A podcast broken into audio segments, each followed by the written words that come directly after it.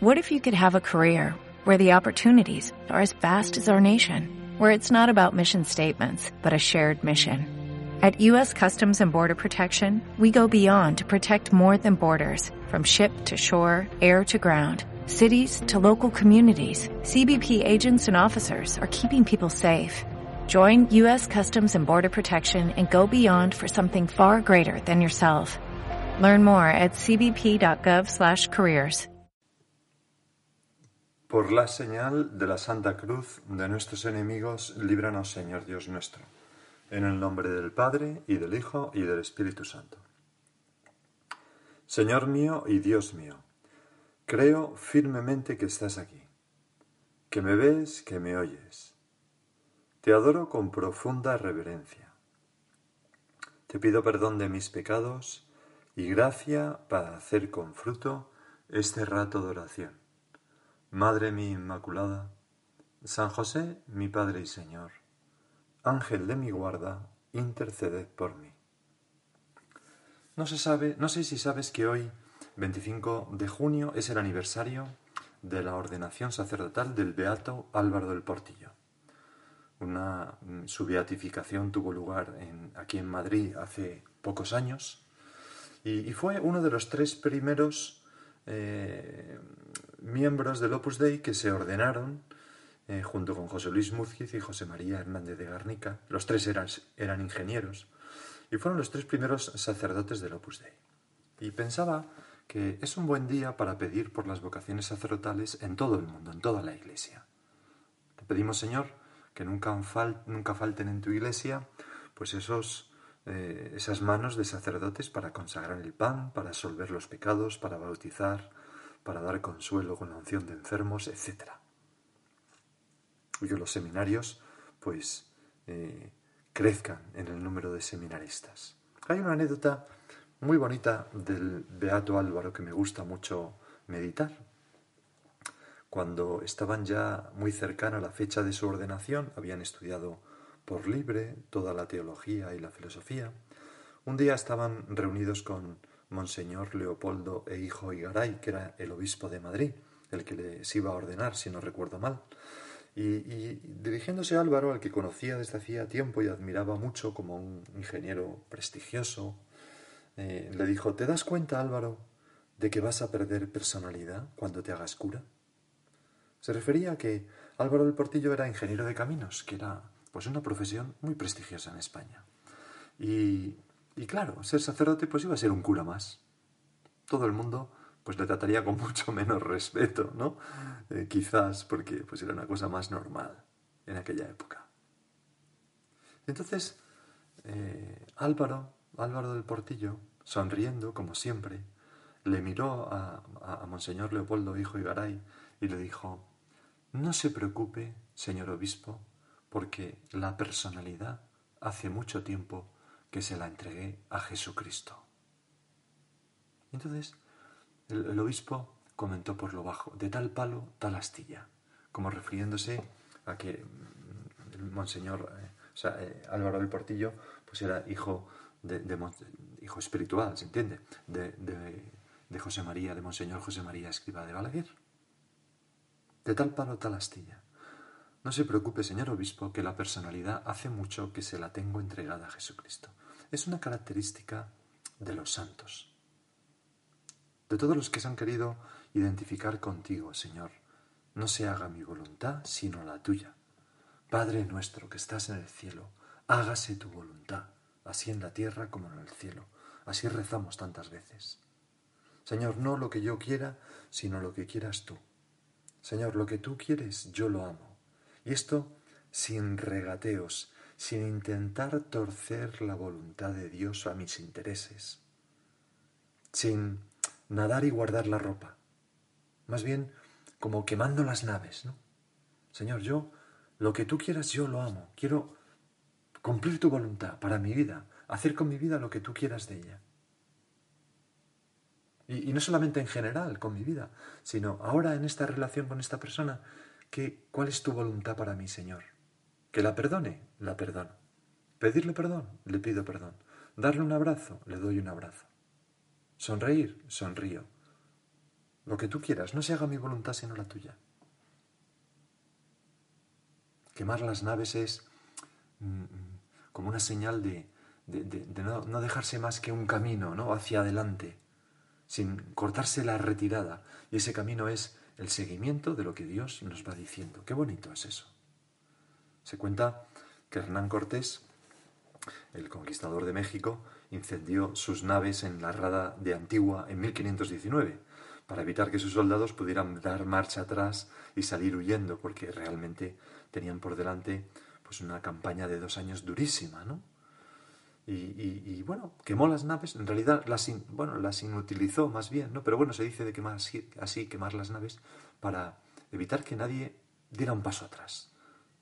Su única posibilidad de sobrevivir estaba avanzando, ¿no? Por delante.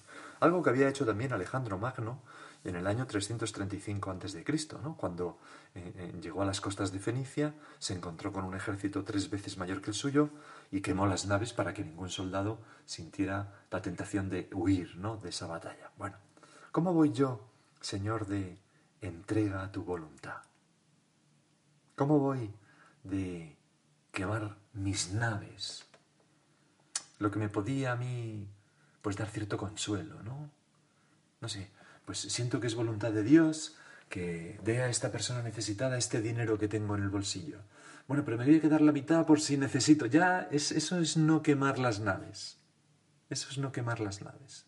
Bueno, siento que es voluntad de Dios, pues que, que ofrezca estas horas de trabajo intenso y tengo que acabar este trabajo y aunque me apetecía mucho descansar un poco y ver un capítulo de, la serie, pues, pues voy a trabajar porque creo que es lo que Dios me pide.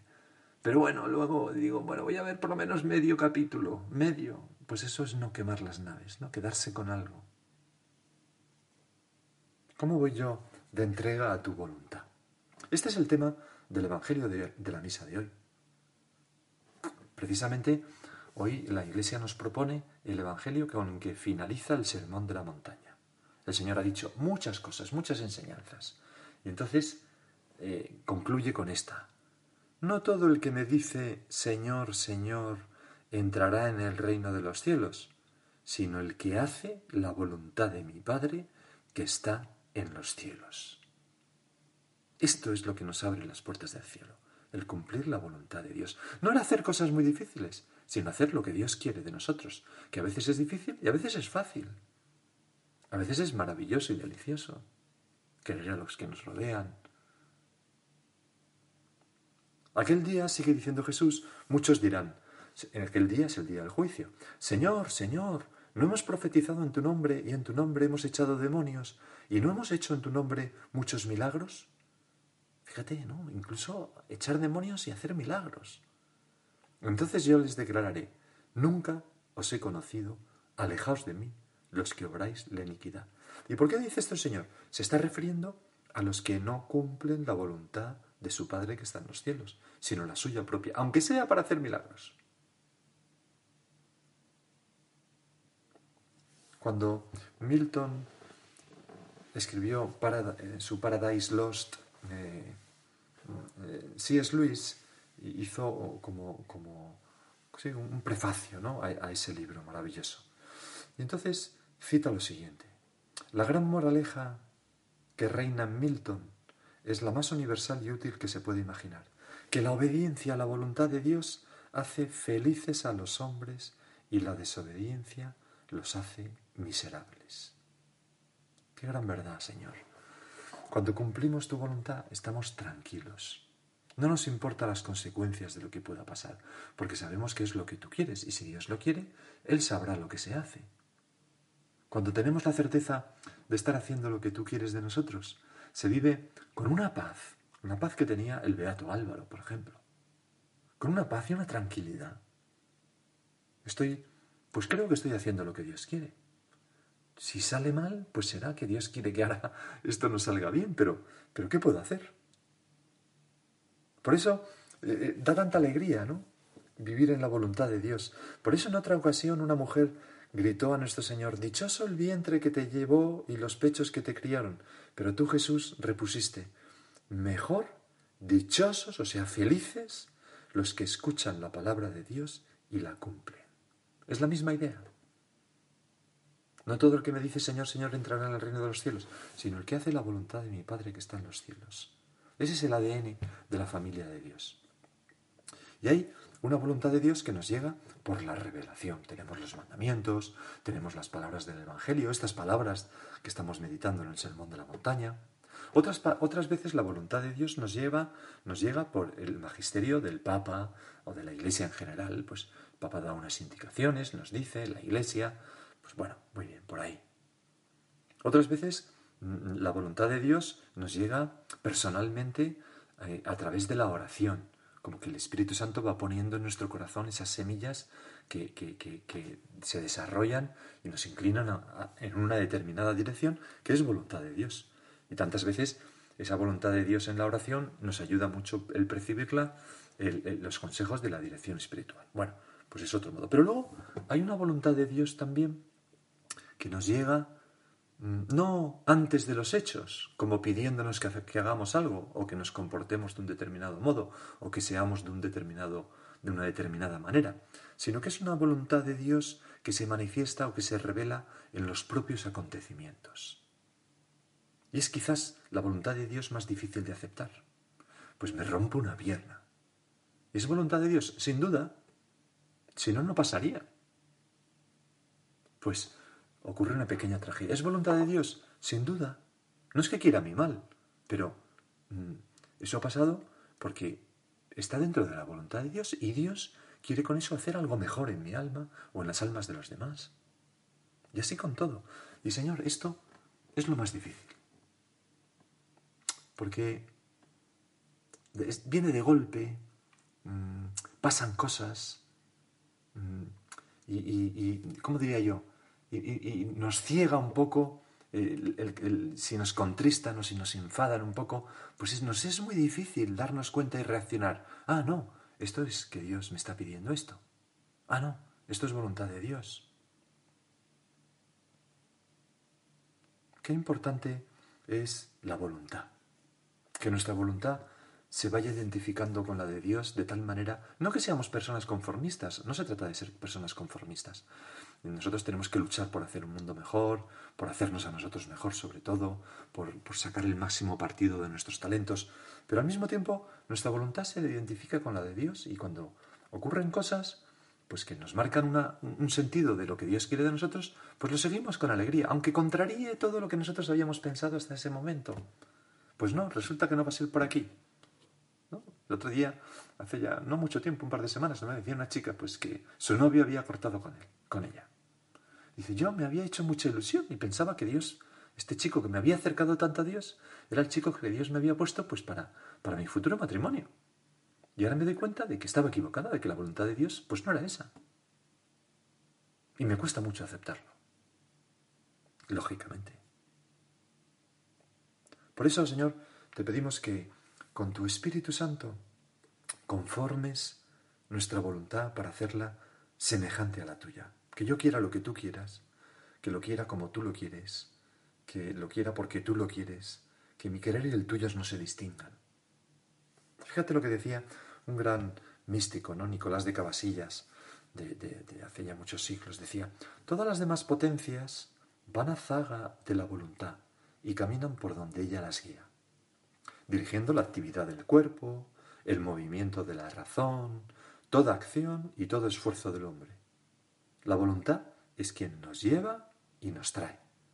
Si ella queda amarrada, todo nuestro ser permanece fijo, y quien a ella domine posee por entero la razón, por donde se ve claro cómo los que tienen su voluntad totalmente compenetrada con Cristo y unida con Él, solo, siendo Él únicamente lo que desean y lo que aman y lo que incesantemente buscan, son en Él y en Él viven. Qué impresionante, ¿verdad? Qué bien explicado. Cuando mi voluntad es una con la tuya, Jesús, vivo en ti y por ti. Soy santo. Pero vamos a seguir con el Evangelio. Después de hablarnos de esto, el Señor concluye ya, ¿no? Y dice, el que escucha estas palabras mías, todo el sermón de la montaña, pero también esto último, ¿no? Todo lo que Jesús nos dice esa manifestación que Jesús, de, la voluntad de Dios que nos llega a través de las palabras de Jesucristo, ¿no? El que escucha estas palabras mías y las pone en práctica, que significa identificar nuestra voluntad con la suya para querer eso y, procurar ponerlo en práctica, se parece a aquel hombre prudente que edificó su casa sobre roca. Cayó la lluvia, se desbordaron los ríos, soplaron los vientos y descargaron sobre la casa. Pero no se hundió, porque estaba cimentada sobre roca. Así ocurre cuando nosotros estamos cimentados en la palabra de Cristo y en el mismo Cristo y ponemos en práctica lo que Él nos enseña. Que nos llega en la oración, nos llega en los evangelios, nos llega, pues como hemos dicho antes, de todas esas formas a través del magisterio de la Iglesia, etc. En cambio, sigue diciendo Jesús, el que escucha estas palabras mías y no las pone en práctica, se parece a aquel hombre necio que edificó su casa sobre arena. Cayó la lluvia, se desbordaron los ríos, soplaron los vientos y rompieron contra la casa y se derrumbó. Y su ruina fue grande. Quien no está cimentado en Cristo, sino en sí mismo, es un flaco sustento. Y cuanto viene una dificultad, se derrumba.